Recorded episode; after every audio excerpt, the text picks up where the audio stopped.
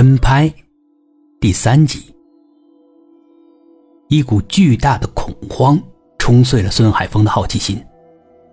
这是他有生以来第一次碰到无法解释的事情，而那些无法用科学解释的事情，多数人都会在潜意识中，将他直接打入鬼怪的行列。孙海峰就是多数人中的一员。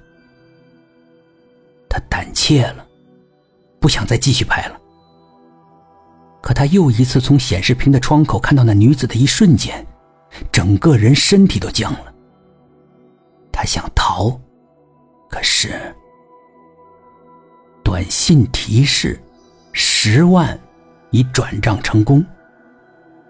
孙海峰的银行卡中现在已经多出了十万人民币。继续还是停止呢？孙海峰的大脑一片混乱，惊吓后总是无尽的疲惫。孙海峰倒在床上，他想努力忘掉相机里的那个女人，可是，孙海峰决定不做了。双手颤抖着打开电脑，把录像一段段的导进去，然后合在一起。他甚至不敢检查合成的效果，因为只要一想到那个女人，他周身的汗毛都像炸开了一样。我不做了，明天把钱还给你。为什么不做了？有什么问题吗？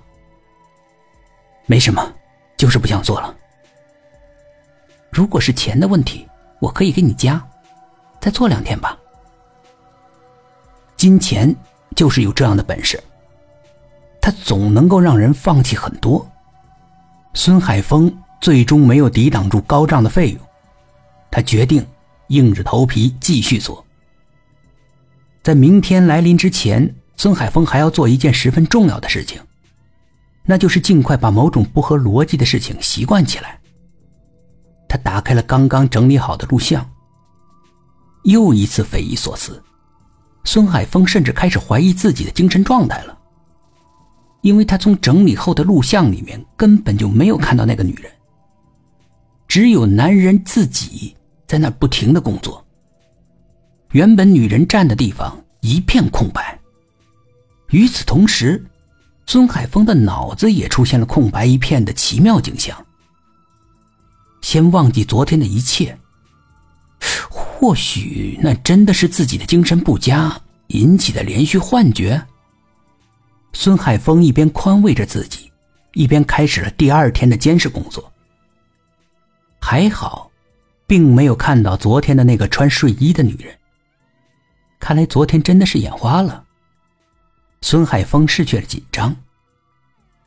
虽然今天没有看到怪异的女人，可这并没有让孙海峰觉得轻松。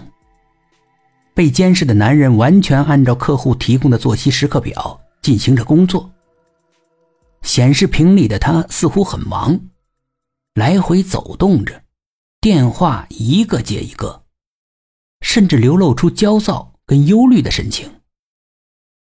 那男人应该是遇到了棘手的事情。孙海峰一边挪动着相机，一边想着。突然，男子打开办公室的门，夺门而出。眼见着男人从写字楼门口走出来，孙海峰急忙也从咖啡厅里跟了出来。